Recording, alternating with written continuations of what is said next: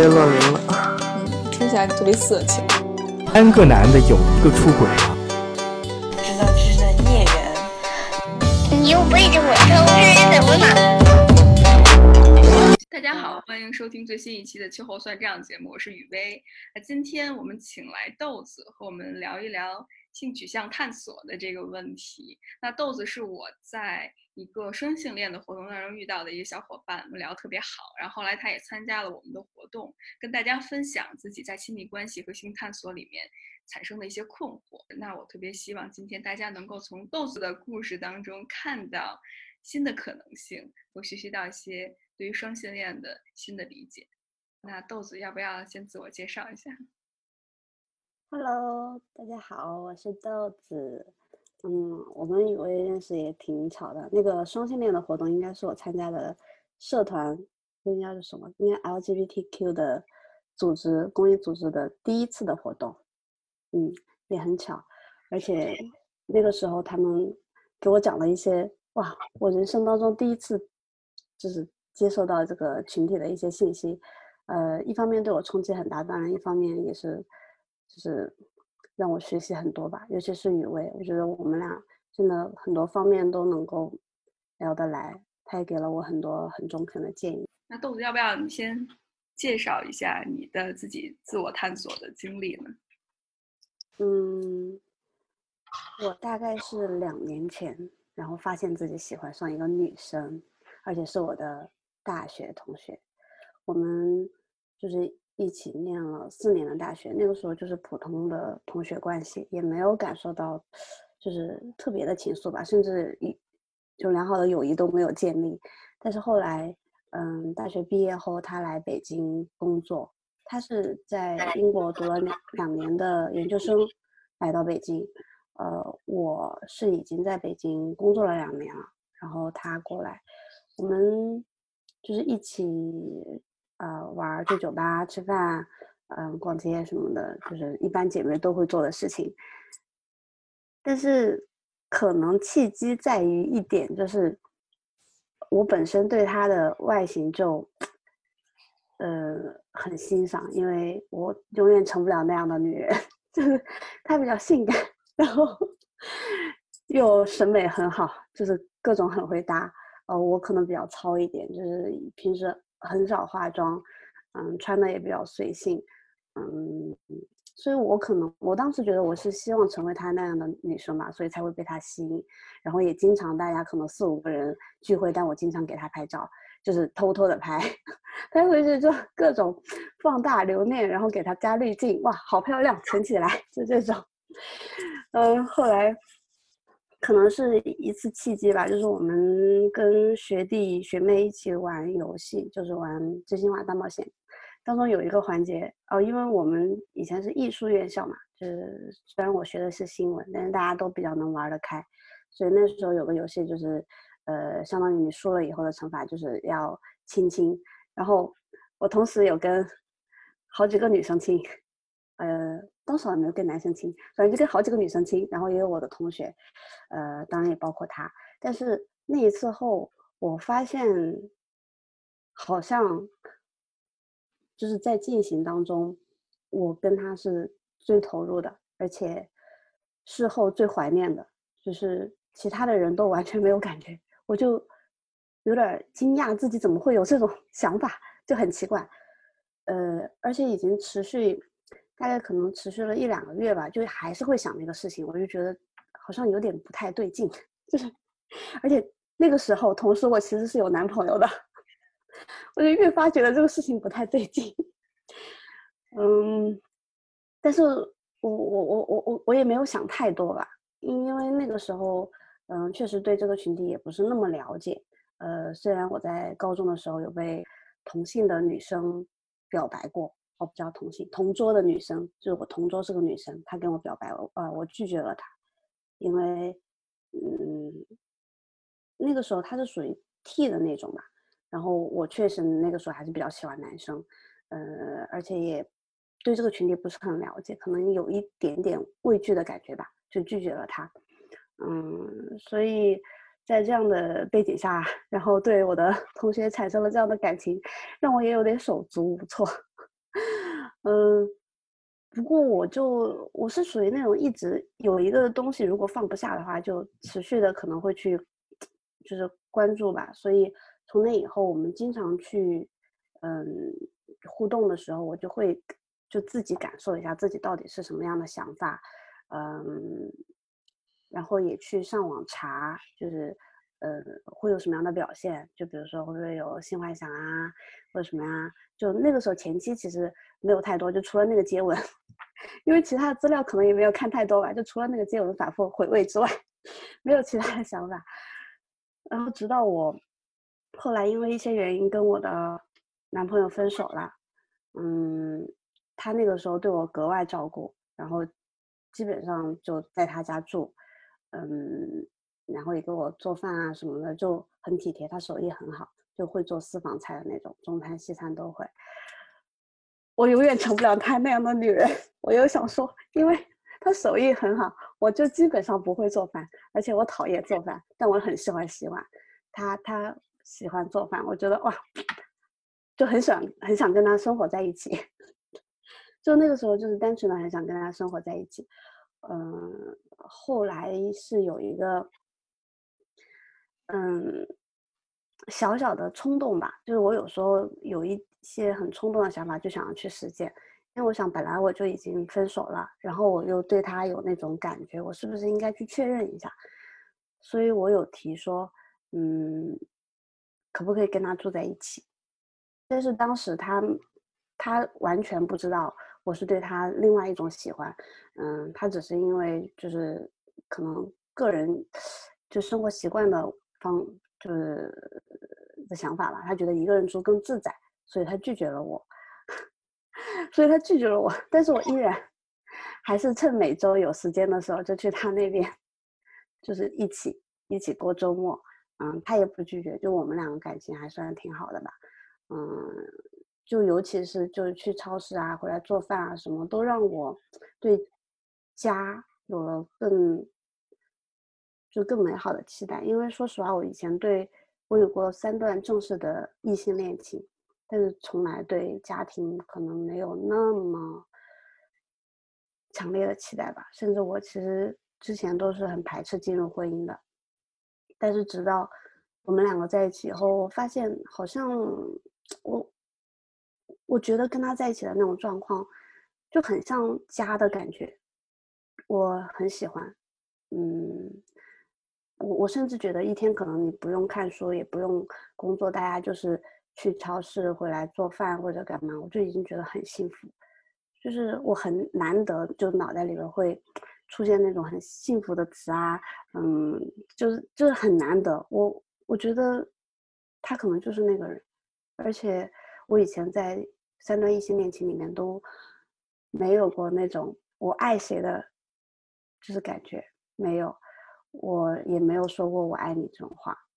嗯，以前是可能觉得是一份责任吧，但是对那个女生，我真的心里面就说过很多次，就是反反复复说过很多次，但是从来不会觉得是责任，而是就是感情上就是我爱他，我我想跟他生活在一起，就没有责任的那种压力。嗯，所以那个时候慢慢慢慢，可能经历了一些事情，我更确定自己对他。确实是有不一样的感觉，嗯，而且同时间，因为我也在查资查资料嘛，然后有时候也会看到一些就是同性的 video，然后在 YouTube 上面也有，就是那种爱爱的片子啊什么，就是可能接触的信息比较多了吧，然后发现好像哎，我跟他躺在一张床上的时候，不太睡得着。然后，嗯，就是，就是会脸红啊，心跳啊，就是，就是真的是，他睡着了以后，我要很久很久才能慢慢的就是退烧的感觉，因为 可能会很热，热，然后就等很久，我觉得他可能睡着了，然后我，就是就是那种想着想着的时候睡着吧。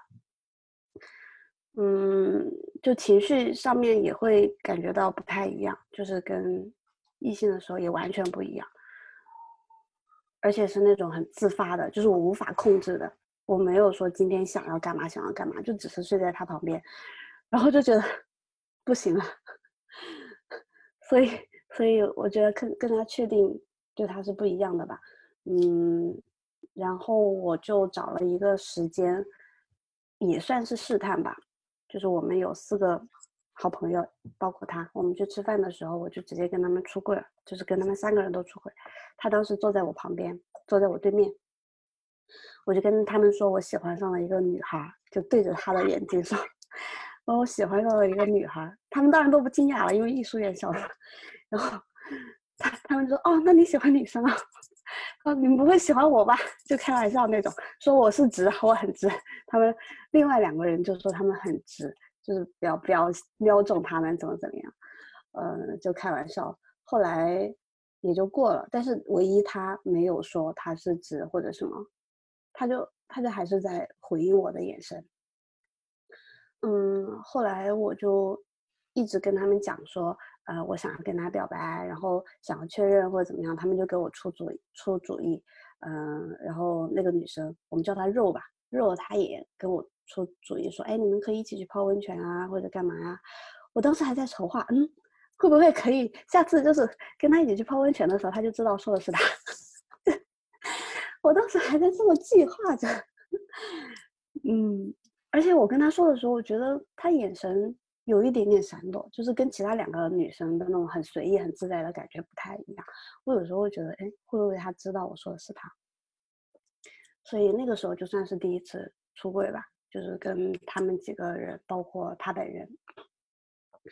嗯，结果是，结果这个事情搁置了很久吧，因为。我我我其实很慌张的，我我内心很慌张的，因为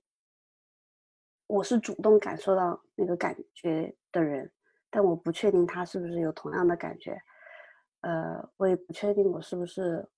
误解了还是怎么样，所以我一直很犹豫，就是可能犹豫了有一年吧，一年多，我那个时候回老家了，我其实有想，因为我是四川的嘛，我又想回回成都。当时我就在想，哎，那我会不会，嗯，回成都了以后，这个事情没有那么复杂，因因为确实压力挺大的。我，毕竟我们家还是挺传统的，我也怕说，哎，我走这一步会不会有点，如果走不好会怎么样？就是顾虑比较多啊。我当时就说要不要回成都试试看，结果我回成都那一两个月里面，我就反反复复都想到他，我觉得这个事儿不行。就是，就算是失败了，就是就算是我告白失败了，这个事儿好像也得做一下，就不能这么就我一个人脑袋里边过一遍就算了，就感觉有点怂，嗯，所以后来我就，我我我就又回到北京，然后就差不多是在一个，在一个一点都不合适的时机，我觉得我太冲动了，我就是那一天晚上突然想到，觉得。不行了，再也熬熬不下去了，因为一自己一个人已经反反复复想了很久了，就有点随意的通过微信跟他发了一句：“我想要跟你在一起生活。”就是我忘了具体怎么表达了，但就是那个话很朴实，但是明显的又不是友情的那种，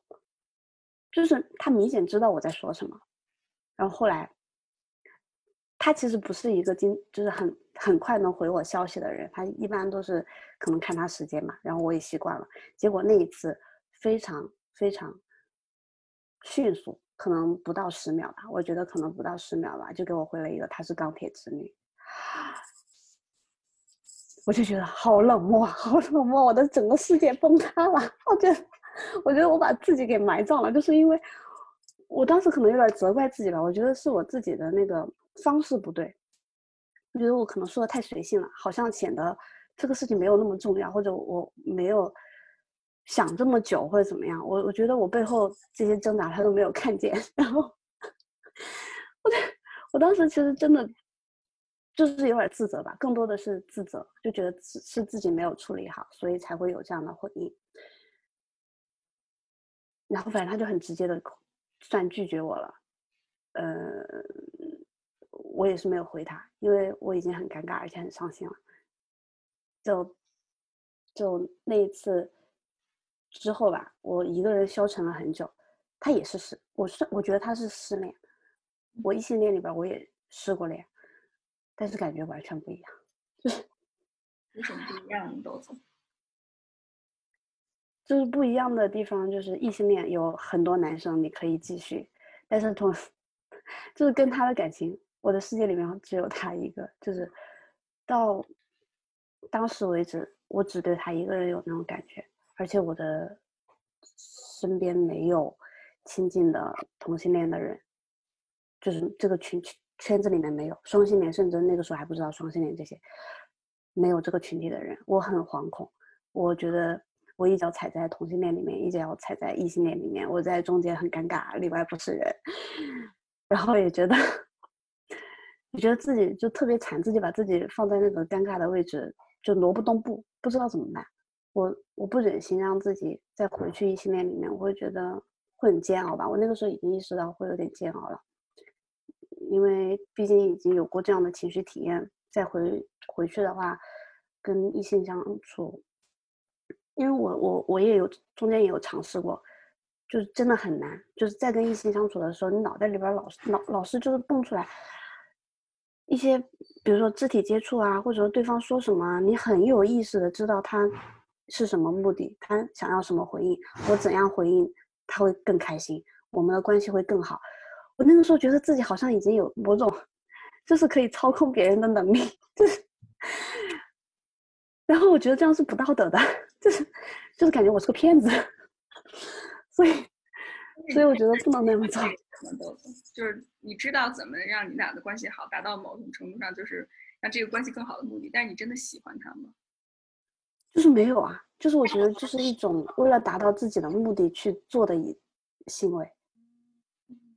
所所以，我那个时候就会觉得自己就是像一个骗子，而且自己不能沉浸其中，感觉自己是消耗的那一个，就是你只是为了目的。然后把自己当成一个工具人放在那里，去达到一个自己本来就没有很想要达到的目标，而且这个目标可能是大众意义上，比如说家家人希望你达到的，比如说你有一个好的男朋友，或者你有一个好的老公，嗯，就是这些可能是他们希望的吧，或者说常规意义上大家认为传统的女性应该就是走的那条路，就一步一步的去实现。我会觉得那个时候可能更像是定了一个目标去实现这样的目标，嗯，也会有那种呃疲惫感，就是觉得在完成工作，有疲惫感，所以嗯，所以我就比较确定，可能自己确实是需要再探索一下，只是那个时候感情商还没有走出来嘛，就比较惨，就每天在家哭，哭的时候就各种网上看。同性相关的视频，尤其是那个时候才看到台湾的，就是同婚合法，就很也很振奋吧，就也会觉得说，嗯，就这个群体还是有很多好的事情发生，然后有这么多人在一起，嗯，他们都做到了，或者说他们正在去做，那就是我在这里犹犹豫豫干什么？就是我我也可能是因为看到很多这种很启发的视频。然后这些人才慢慢想说加入这些群体，嗯，一起去参与这种公益的讨论啊、活动啊什么的，就也是一步一步从情商变成找组织、求求求抱团的那种感觉吧。因为那个时候确实一个人太太难了，我那个时候也不太敢跟嗯我比较好的一些朋友说吧，因为除了我们的。同学是艺术院校的，大家可能比较就接触的比较多嘛，就无所谓。但是我的好朋友，嗯，相对比较传统一些吧，他们做的也是传统行业，所以我还是更多的是自己心结解开了以后，然后慢慢的才去跟他们去沟通这个事情。所以现在基本上我的好朋友们都知道，男生女生都知道，我也是比较自在的状态去分享我的生活，嗯嗯，然后。还说什么来着？我忘了。哦，还有一个，我很感谢当时我喜欢的那个女生肉，因为虽然我们很尴尬的结束了，但是，嗯，他大概不到不到一周吧，因为平时我们也可能一周啊联系一次。他当时也是以正常的就之前的那种交流的频率，然后再联系我说，哎，要不要出去聚一下或者怎么样，就又回复到正常朋友的那种交流状态。我有感觉到被捞回来，虽然说我们可能再也回不到，就是就那么深入的感情交流了，但是他把我捞回来这个事情，我会觉得很感谢他，因为我当时真的一个人很孤单。也很害怕，嗯，我甚至觉得他抛弃我，或者嫌弃我，或者害怕我，我，嗯，但是后来他用那种朋友的关系再把，在让我们两个建立联系的时候，我会觉得很感谢他，因为我当时已经不敢做出那样的行为了，我怕我再回他或者怎么样，嗯，他会不高兴啊，或者说会让我们两个走得更远啊，我就什么都不敢动，我一步都不敢动，都是他。后来主动联系我，然后主动，嗯，比如说出去玩啊或者干嘛的。虽然说从那以后再也没让我去过他们家，就很有意思的组成了这样的联系，就吃吃饭什么的，然后聊聊天什么的，嗯，就没有再去过他们家，就还是会会有变化吧，就两个人会有变化吧，而且只字不提，就是我喜欢女生这个事情，也没有提我们两个的事情。所以大概尴尬尴尬了一两个月吧，嗯，后来有再让我去他们家的时候，我已经比较乖了，就是 可能自己的情绪还是有，但是就是指导对方，嗯，他已经确认了他不是，那好，那我就当他不是的状态，不要去想更多的机会要怎么怎么样，我就很安分，就是心里面自己对他有冲动就有冲动吧，但是就。就是不要让他感受到就可以了，我自己 OK 就可以了，但不要让他感受到。所以现在我们的关系还还还挺好，嗯，不过现在也，现在我有聊我去参加这种公益的活动啊什么的，但是也没有聊跟他的关系，就是还是有一点点尴尬吧，就是没有聊跟他，就只是聊我在嗯参加这些活动，然后有时候也会遇到其他人，其他的故事也会受感动。嗯，当然，新恋情这个事情嘛，也没有聊。目前也觉得挺敏感嘛，也没有聊这种想要交朋友啊什么的。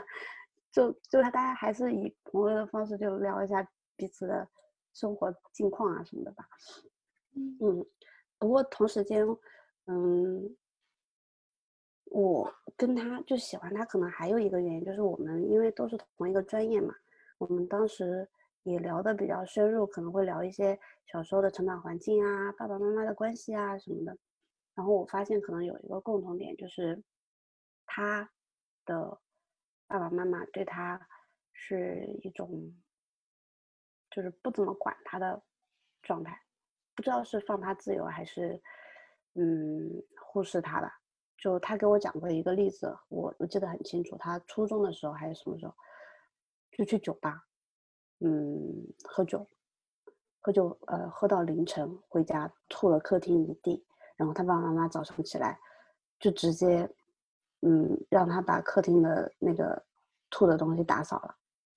然后也没有问他昨天晚上干嘛，也没有，就是他跟我讲的时候，我明显觉得他其实是想要被关心的，但是他爸爸妈妈的对他的处理就很冷。然后他跟我讲的时候，我觉得他是受伤了，就是他。可能跟爸爸妈妈的关系也是有点受伤或者怎么样吧。我我我也是有一点，因为我我爸是重男轻女，虽然说小时候对我没有特别什么暴力相向啊什么，但是语言暴力倒是挺多的，就是可能会说一些，嗯，比如说，哎呀，你怎么都不懂爸爸妈妈就是辛苦啊？你怎么都不知道疼我们啊？什么？就是很小的时候会有那种。想让我去懂事一点，关心他们一点，然后的感觉吧。而且他们觉得女生就是要这样，所以我小时候其实一直都很乖，谨小慎微的，就是会看脸色行事。就所以从小到大就是乖，一直乖到大学，可能慢慢觉得，嗯，好像可以做的事情多了一点，才。敢表达自己的想法吧。小时候基本上是爸爸妈妈做主做的比较多一点，嗯，就，所以我当时觉得我们俩某种程度上对于嗯男权啊或者什么可能会有一点点就是相似或者说可以沟通的地方吧，我们交流的也挺多的。他当时也说他不喜欢结婚，不知道生孩子的意义，就是他思考的这些问题也是我思考过的，所以嗯，就基于这些基础，所以我当时觉得我喜欢他，会不会我也是有可能的，就是我我会觉得他会不会也会有这样的期待，就是想跟女生生活在一起，因为他并没有想要结婚啊。也没有想要生孩子啊，所以也可能会有这些原因让我产生了一些误解吧。嗯，因为她现在已经跟她男朋友在一起，呃，两年了吧？对，但我豆子，我听到的其实很重要的一点就是，你对他的感情是因为你从他身上能够找到你非常重视那一点，比如说，就像你刚才说的那一点，就是对于。现在不平等的性别结构的一种批判性，他能理解你的处境，所以因为你们两个共同相心灵相吸，或者那是最重要的一部分，他能看到那一部分，所以会对他产生一种非常强烈的吸引力。那我会觉得这种东西其实就是一种爱，就因为能够看到彼此，能够经营出来一种非常好的关系，而且你也说了，这是你从异性恋关系里面所看不到的。对我会觉得这一点很珍很珍贵，因为我们现在所谓的性别批判理论都会觉着，呃，性别是一种与生俱来的，特别是性吸引力也是一种与生俱来的，呃，那不会是一种选择，而更多的是一种天生的东西。我们从小从小长大就是一个 gay，我从小就是吸引男生，或者我从小长大就是一个拉拉，我从小就吸引女生。其实很多时候没有那么绝对。我从你的经历里面看到，就是其实性是流动的，而且真的到最后你喜欢的是这个人，那他的性别只是他某个身份之一。那通过学习、看一些书籍或者小电影，其实你也能够，不管是在性方面，还是在日常生活方面，甚至在关系相处方面，都能够 有一个很好的相处模式在。我觉得这一点是我能从你身上看到特别有勇气的一点，就是你敢于去挑战所谓社会的这些条条框框，去建立自己的一段关系。很多人可能其实都是在这个环节当中，但是他不敢出来。但你已经出来了，你再去尝试，然后你也再去探索。那在同性关系当中，哪些是我喜欢的，或者在异性恋当中哪些是我不喜欢的，然后我们能够去看。我不知道你，你刚才跟我分享你跟你咨询师的那个对话，我觉得很有意思，你要不要跟大家分享一下？嗯，对，就是，呃，也不算我咨询师吧，是我在学的一个心理课程里边一个老师，然后他当时有提到说，我跟父母沟通的方式，可能，嗯，就是。还还是有一点点问题吧，这个怎么说？嗯，因为因为我爸妈就特别强权，就是属于那种，呃，跟我沟通可能都是有目的性的，比如说让我结婚，让我生孩子，就这种很直接，嗯，甚至会把别人家的小孩抱过来玩玩一玩，然后给我拍个小视频，就是很直接，让我知道，嗯，他们现在要叫我干嘛。我我对于这种就一般都不回，嗯，但是我有些时候不回，他们也会直接说，就是直接说，嗯，你最近是不是要怎么怎么样？呃，所以这个又牵扯到就出柜这个问题，就是，就如果不说不说出柜，就只说跟他们沟通的方式吧，我基本上就是跟他们用文字沟通还比较 OK，但直接。说话就会，呃，吵起来，因为，比如说他们会说生孩子有什么不好？生孩子，那你，嗯，年龄大了，然后可能一个人也比较孤单，大家都可以陪你或者怎么样，嗯，但是我当时，我我可能说的比较极端吧，我就会说，哎，我有一个子宫，我就要生孩子嘛，我会觉得自己被当成工具。嗯，而且，其实我之前有有过一段就是妇科病的一个一个经历，我他们当时也挺担心的。我我当时其实心里面有点侥幸嘛，那个事事情发生在我意识到自己嗯可能是双或者反正就在那个探索当中之后，所以我当时心里面其实有一个侥幸心理是，如果我真的有这个病，然后我去做了手术，我把子宫切除了，会不会是一个好事？我我当时真的有这么想，就只要它没有恶化到一个程度，我做了这个手术，我没有子宫，是不是我就可以顺理成章的不去做这件事情？所以我自己的挣扎比较多。完了之后，我跟爸爸妈妈沟通一直都是属于一个，嗯，可能相对来说比较弱势的一个状态吧。完了以后，之前我们谈讨论亲密关系的时候，我不也说嘛，我其实，在同性呃在异性的相处当中，我可能不太喜欢就大男子主义，但是反而在同性当中，有时候会莫名其妙的被。那种比较强势的态度所吸引，啊，我之前喜欢那个女生肉，她其实某种程度上来说，她也有点强势，就是，呃，主见是一回事吧，但是某种程度上她比较坚持自己的东西，然后有时候做妥协比较多的可能是我，但是我很，嗯，沉溺于这种 做妥协的 氛围，因为我会觉得，嗯，我要把这个权利让给女生，或者让给我喜欢的女生，嗯，甚至。会觉得说，我因为让给了女生，而就是感受到一种安全感吧。就是如果给了男生，我会觉得，嗯，我我会觉得我自己是呃，就是被被侵犯或者被呃剥削的那一方。但是给女生，我会觉得，嗯，很好，我们就是双赢的那种感觉，甚至 double 就特别好。呃，所以我当时也会想，嗯，会不会就是刚才雨薇也有提醒到我，会不会是跟就是爸爸妈妈的那种强权，长期处在那种关系下是有有联系的，是因为熟悉那种嗯强权的感觉，嗯，感受到一种安全感，嗯，但实际上这种是吸引，但是是一种恋恋的吸引，可能不是爱。某种程度上，确实，确实，因为我现在，我现在也有接触一些女生嘛，会会试着想要探索一下新的感情，我就会发现，好像这种情况还蛮多的。就是我我自己也是处于一个比较被动的，嗯，别人做出这样的行为，我好像也没有很有边界感的去给自己设立一些，呃，就是交往的规则，说，哎，你不要突破我。我我没有这样，我都是逆来顺顺受吧，算是，就对方怎么样，怎么样给我，我都可以承接到。虽然说心里面有情绪，但也不会发出来，就可能心里面绕一绕，就差不多过去了。嗯，但实际上长远来看，应该还是不健康，需要调整的吧。尤其是就像你说，如果这种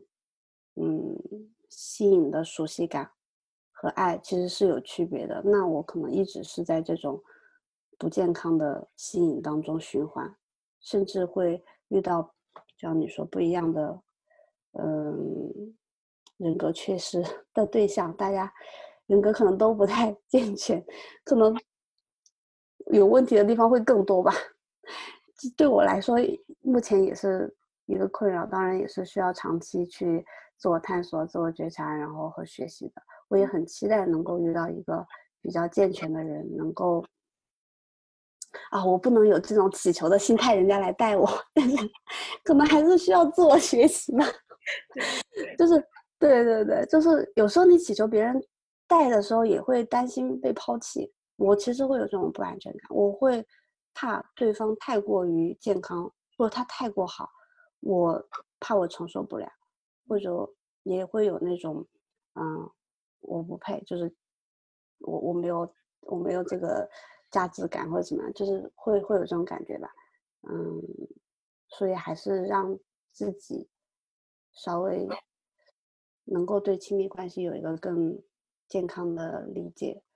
和行动，可能会好一点。嗯，好，谢谢豆子的分享，我觉得非常精彩。你刚才说到很多点，都是特别打动我的。也是从我自己的经历里面和其他同样在探索自己性取向的人里面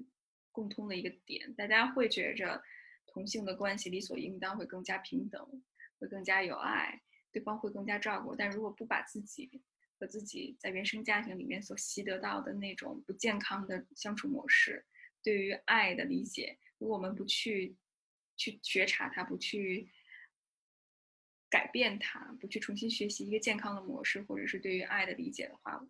我们不管在什么样的关系里面，都会遇到那些不健康的人。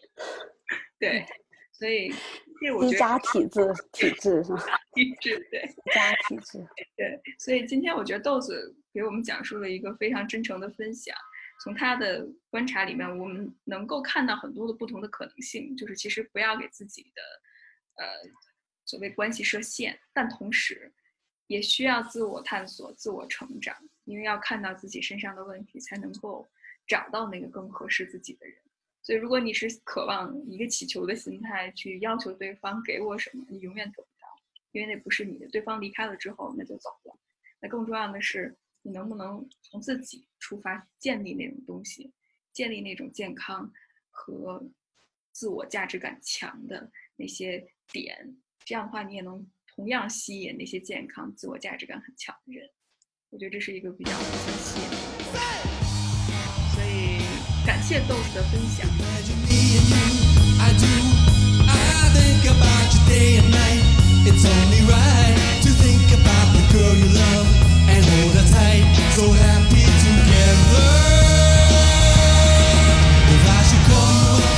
Invest the time and you say you belong to me. revive.